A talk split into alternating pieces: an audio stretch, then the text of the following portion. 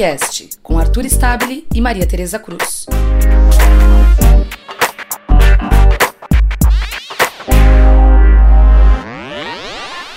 Salve, salve galera! Hoje é sexta-feira, 19 de abril de 2019. Oh, 19 de abril de 2019. Esse é o décimo episódio do Pontecast começando. Quem fala aqui é Maria Tereza Cruz, diretamente de Fortaleza, isso mesmo. E por causa disso, a gente vai acionar daqui a pouquinho, lá longe em São Paulo, o repórter Arthur Stabile, que junto comigo toca o barquinho aqui dos nossos episódios do Pontecast.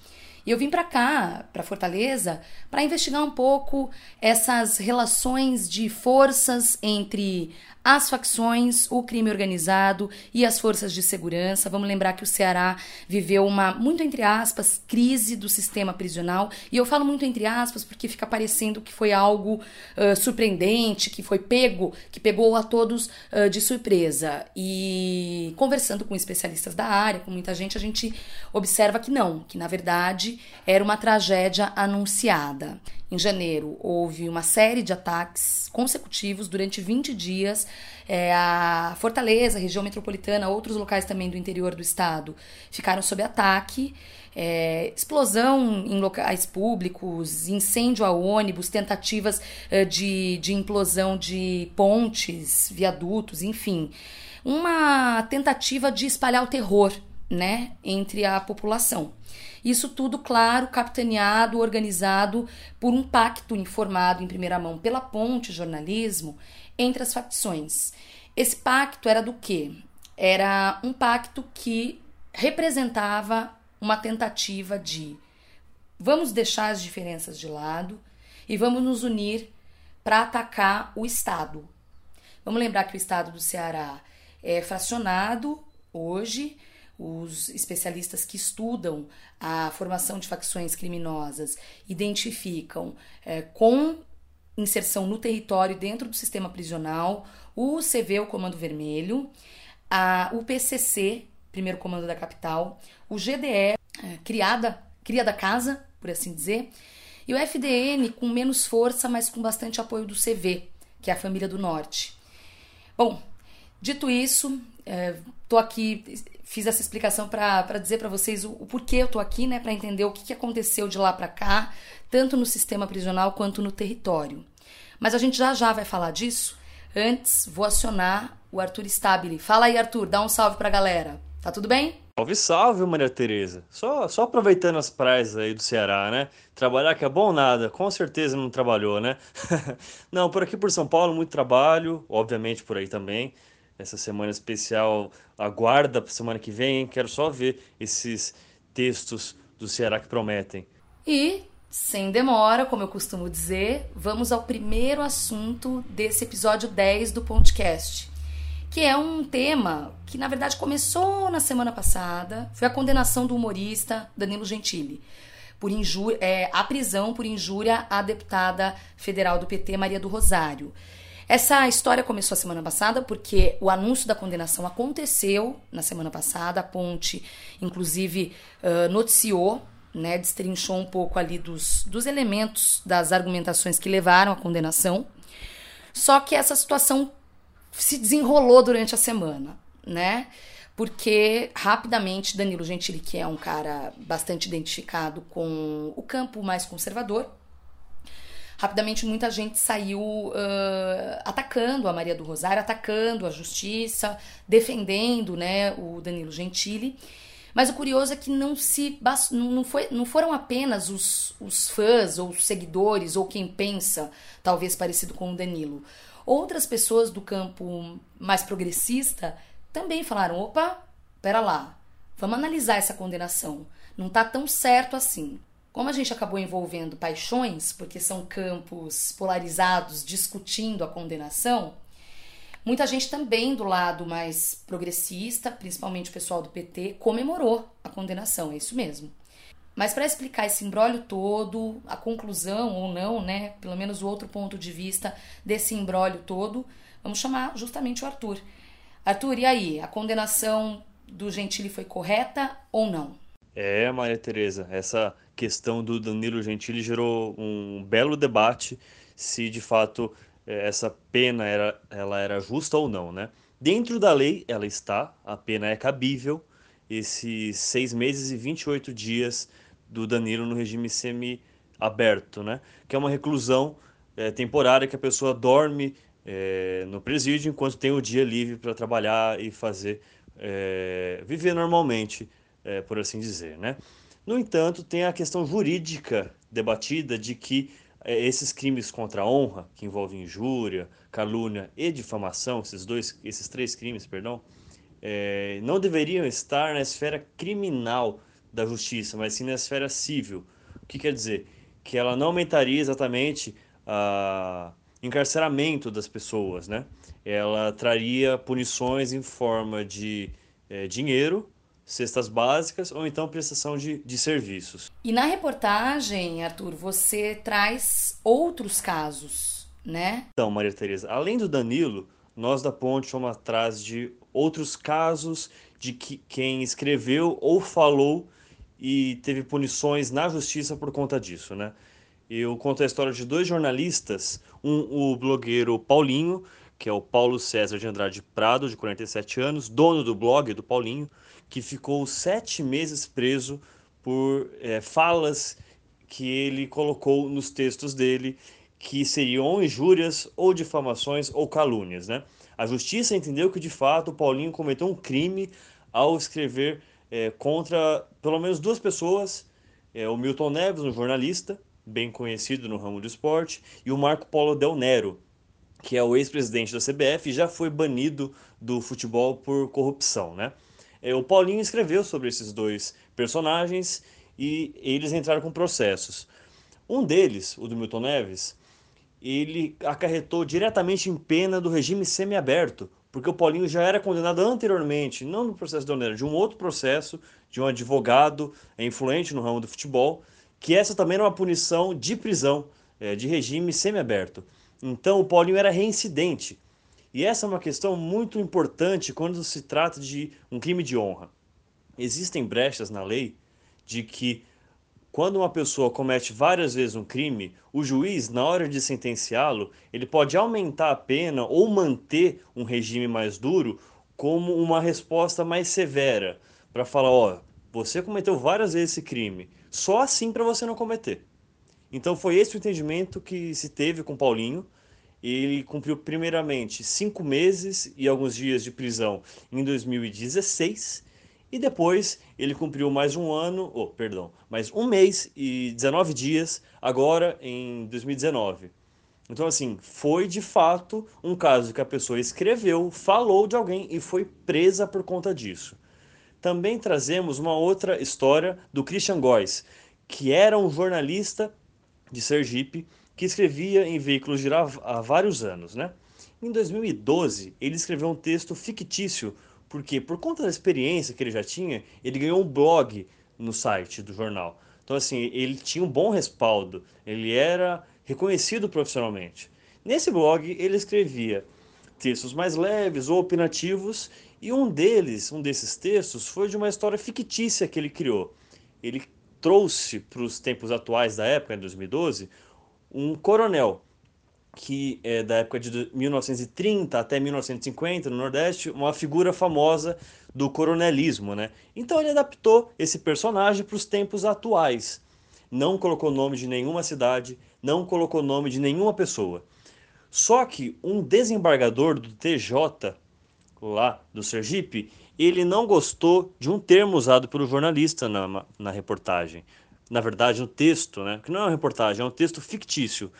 É, não gostando, ele entrou na justiça por danos é, morais, por conta desse crime de honra que teria atingido ele por conta desse texto, sendo que na verdade o Góes sustenta para gente nesse, é, nessa, numa entrevista que ele deu para gente, né, está lá no, no texto que a gente fez na ponte, que não é, era ficção, não tinha nenhum personagem, nenhum direcionamento. Só que o desembargador se sentiu atingido e entrou com processo. E a justiça do Sergipe considerou tanto na esfera criminal quanto na esfera civil que o jornalista o Christian Góes era culpado. Em um primeiro momento, o Christian, que estava fazendo até então um mestrado em Minas Gerais, ele teve que interromper os estudos para voltar para o Sergipe e prestar serviços comunitários em uma UBS, Unidade de Saúde, por sete meses.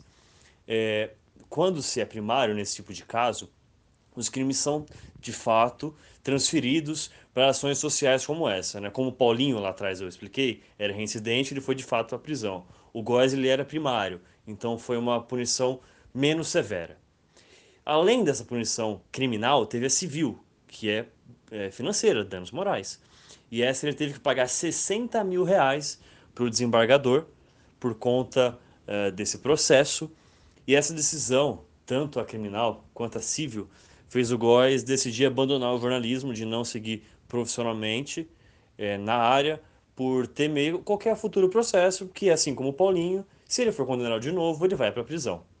Então, hoje, o Góes é analista de comunicação da AGU de Sergipe e não atua mais como, como jornalista. Né? É um caso concreto de que a pessoa foi calada de vez por conta de um processo na justiça de algo que ele escreveu, que na verdade era algo fictício, não era nem real.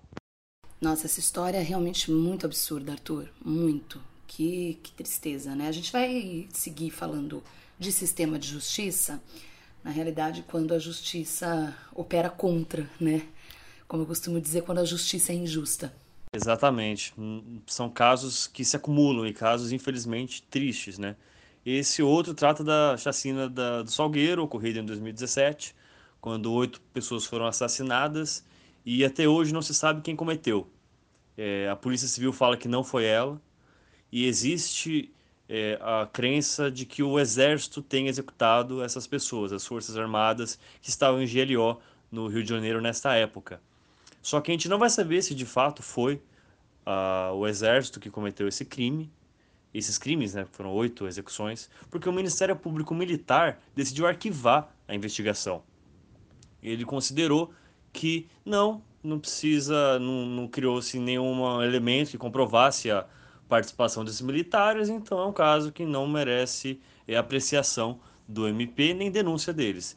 Sendo que, nesse processo de investigação por parte do Ministério Público Militar, eles não ouviram testemunhas chaves e também não fizeram perícia numa área de mata perto ali do Salgueiro de que de onde teriam partido esses tiros, né? Onde o, os militares estariam e onde teriam atirado nessas pessoas.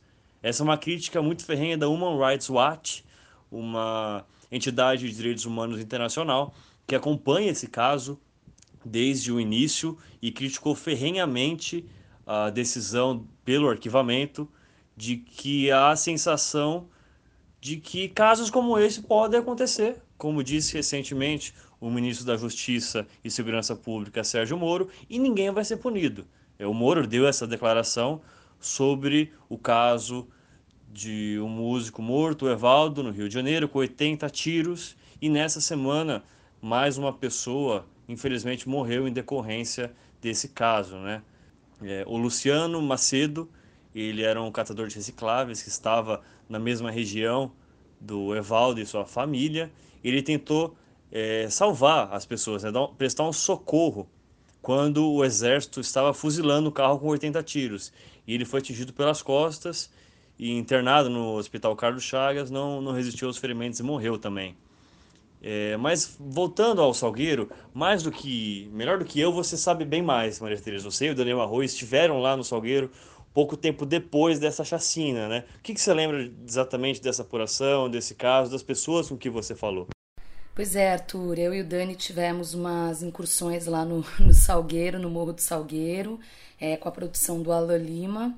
E, de fato, é, com, no decorrer, tanto no território, bom, minha percepção de lá, ouvir pessoas é, de lá, elas convergem, esses depoimentos, eles convergem é, para uma ação que vinha da mata é, e os atiradores tinham características muito semelhantes a as que, que constavam nos depoimentos né, da própria Polícia Civil do CORE, que é a Coordenadoria de Recursos Especiais da Civil do Rio, que estava no Morro do Salgueiro naquela noite.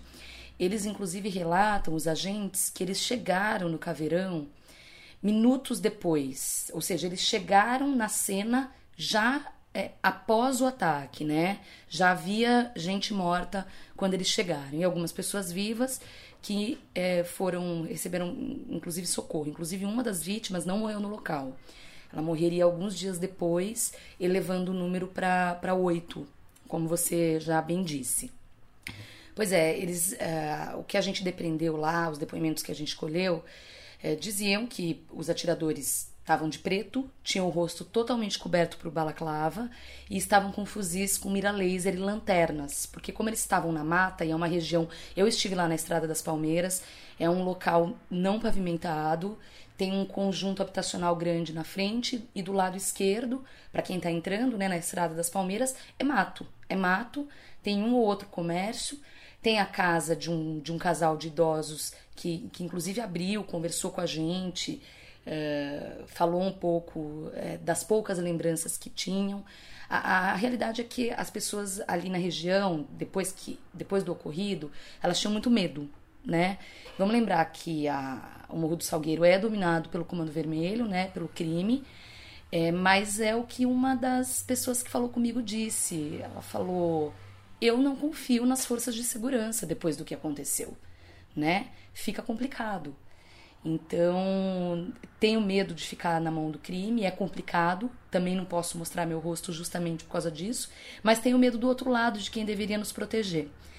Como você também bem salientou, e a gente colocou na nossa apuração, é, o Rio de Janeiro estava em GLO naquele, naquele momento e o Exército confirmou, confirmou que tinha infiltrado homens, agentes do Exército, especializados naquele tipo de área de terreno é, alguns dias antes, três ou quatro dias antes.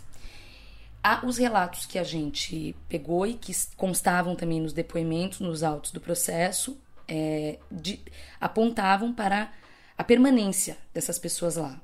É, disseram que eles tinham montado barracas em alguns pontos do, do morro e tinham de fato permanecido lá até culminar no dia dessa chacina. Tava tendo um baile funk bem próximo dali. E, e tinha uma circulação né, de pessoas. A gente conversou com a Joelma, que é mãe de uma das vítimas, o Márcio Melanes Sabino Júnior, que na época tinha 21 anos, e ela contou, é muito muito triste, né, a, a história. Ela tinha falado com ele pelo WhatsApp é, pouco antes do ocorrido, e, e eles estavam indo nesse baile, né? Uma das vítimas era motorista de Uber, de aplicativo, tipo taxista, motorista, né? Que acabou sendo atingido também. Um dos depoimentos que a gente teve acesso eh, definem a ação como tiro ao alvo, para você ter uma noção. Na ocasião, quando a gente publicou a nossa reportagem, posteriormente a gente conversou com a dona Joelma, eh, que contou né, tudo, né? Mas vamos ouvir o trechinho em que ela contou quando ela chegou na Estrada das Palmeiras e viu que no meio daqueles corpos estava o filho dela. Naquele momento ali, eu ainda não sabia. Não sabia que meu filho estava ali. E fiquei tentando me aproximar e eles não deixavam, entendeu? Estavam igual bichos. Tá. Eu quase fui agredida lá, eles, entendeu? Deram com fuzil. Ó, foi desesperador. E tinha uns quatro, só perto assim, tinha quatro, quatro corpos. Né? Uhum. E aí daqui a pouco minha sobrinha me ligou e falou, tia, mataram o Júnior, tia, mataram o Júnior. Eu falei não é possível, eu tô aqui, eu tô aqui, onde, onde ele tá? E, e ela falou, tia, eu fiquei sabendo que mataram ele, tá na estrada Palmeiras na rua.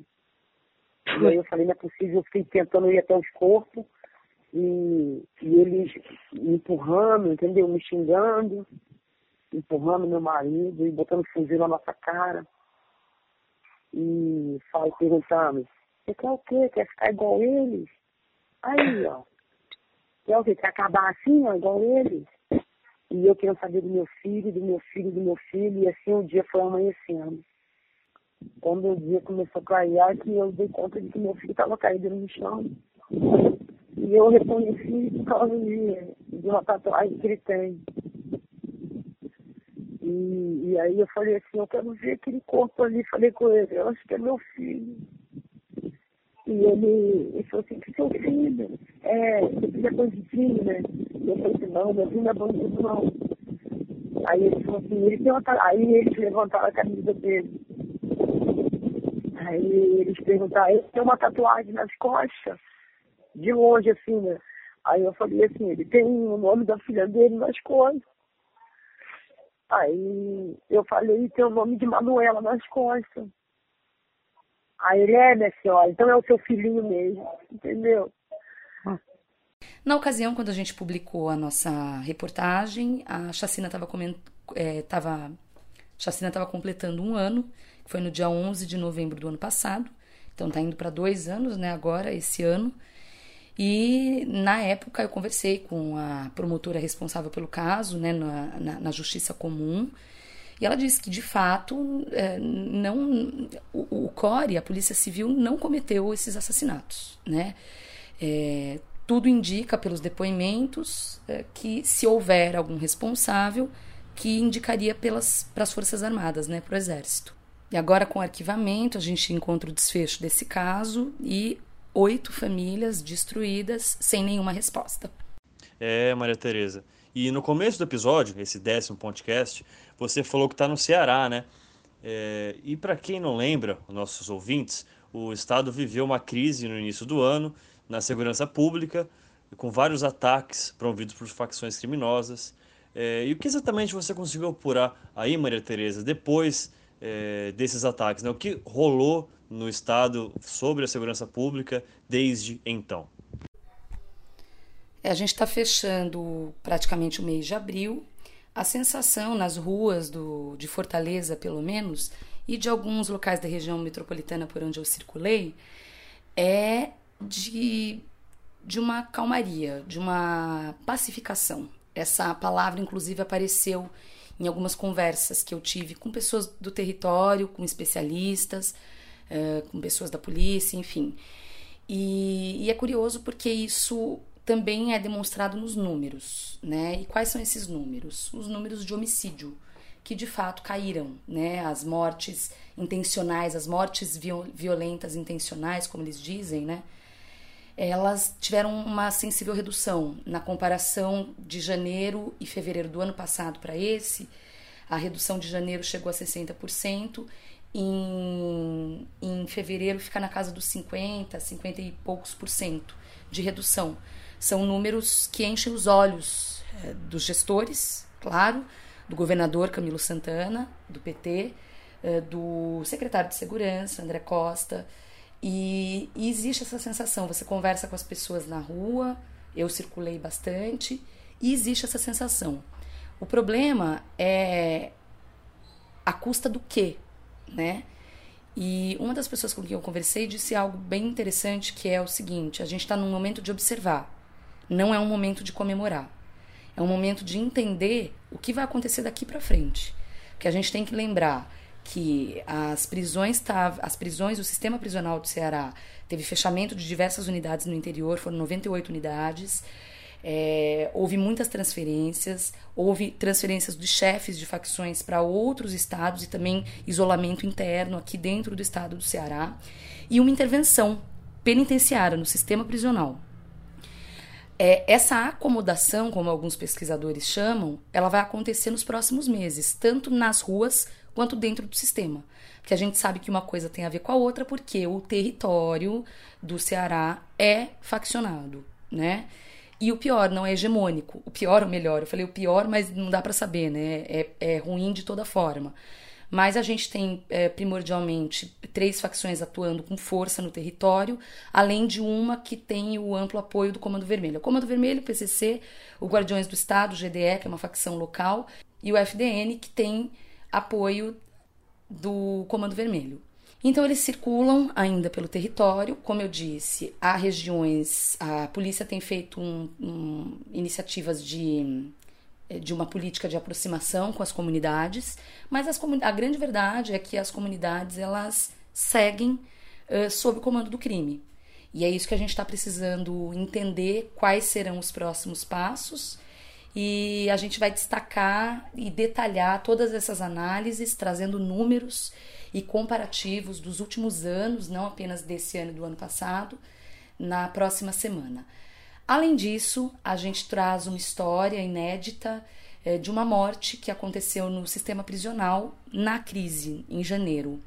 Foi uma morte que a família é, alega que aconteceu por negligência e omissão de socorro no CPPL 5. Mudou de nome agora, mas enfim, conhecido que é na região uh, metropolitana de Fortaleza. E, e aconteceu dentro do sistema o Carlos Henrique da Silva Ferreira, que estava com uma iniciou uma infecção uh, nos dentes, né, do dente. Uh, ele teve, chegou a extrair algum, dois dentes, mas não melhorou. Isso aconteceu em dezembro do ano passado. Em janeiro, ele iniciou uma infecção muito grave na boca, que, segundo a família, não foi devidamente tratada e culminou na morte dele no dia 20 de janeiro. Tem um detalhe que deixa essa história pior ainda, que foi a, a informação, tipo, o, o Carlos Henrique morreu no, num domingo, por volta de meio-dia, é, dia 20 de janeiro. A família só foi avisada 24 horas depois, mais de 24 horas depois, e porque o seu Carlos Roberto, pai do Henrique, foi até a unidade prisional para saber como ele estava. E aí que ele recebeu a notícia. A dona Cristina e o seu Carlos toparam falar comigo, isso foi bem bacana, é bem importante, na verdade, esse vínculo de confiança, mas muito triste. Os dois estavam muito emocionados. Foi a primeira vez que eles falaram sobre isso com alguém e agora que ela criou forças para ir atrás de justiça, né? Eu a encontrei num, num escritório que tem aqui na Assembleia Legislativa do Ceará, é, que, que dá acesso à justiça, é um acesso popular à justiça, né? E orientações. Ela foi buscar as orientações dos direitos dela, né? Ela quer de todo custo que o Estado se responsabilize, mas é curioso, em nenhum momento ela falou de dinheiro. Ela fala que queria que alguém pedisse desculpa para ela pelo que aconteceu. Vamos ouvir um trechinho da entrevista. Aí tu me pergunta, o Estado ligou pra gente pra saber como é que a família tava. Jamais. Isso dói em você. Muito, muito. Meu filho entrou lá com saúde. Meu filho não entrou lá com saúde. E morreu dessa forma. E nem foi, não tiveram a dignidade nem de avisar que ele tinha falecido lá dentro. E enterrar o nosso filho como um bicho. Que nem isso a gente ia ter direito de saber. Se não fosse o pai dele lá na segunda-feira saber a notícia dele, a gente não ia saber que nosso filho tinha falecido lá dentro. Isso me indigna muito, muito. Meu filho era muito novo. Tinha a vida toda pela frente. E o Estado interrompeu a vida do meu filho. O Henrique, como era mais conhecido, né? É Carlos Henrique, mas todo mundo chamava ele de Henrique. Ele queria ser jogador de futebol, estava em categorias de base quando ele foi preso em 2017 e ele não chegou a ser julgado. Ele era, ele estava dentro da massa carcerária dos presos provisórios, que segundo a OAB aqui do Ceará já já está muito além uh, de 60%, está chegando aí a 70% uh, dos presos que, que ainda aguardam julgamento. Vamos lembrar que de acordo com o último Infopem o número médio do Brasil é de 40, um pouquinho mais de 40%, que também é um absurdo, né? Pessoas que estão presas e que não necessariamente deveriam estar, né? Então, e isso acaba inflando a população carcerária e gerando todos os problemas que a gente já está cansado de saber. Bom, sigam nos acompanhando, escrevam para gente, reportagem@ponte.org. Também uh, mandem um salve para gente no Twitter, arroba Ponte Jornalismo, e nossa página no Facebook está aberta para vocês. E é isso aí. Conte conosco, Ponte é Rua, Ponte é Nós. Valeu, tchau.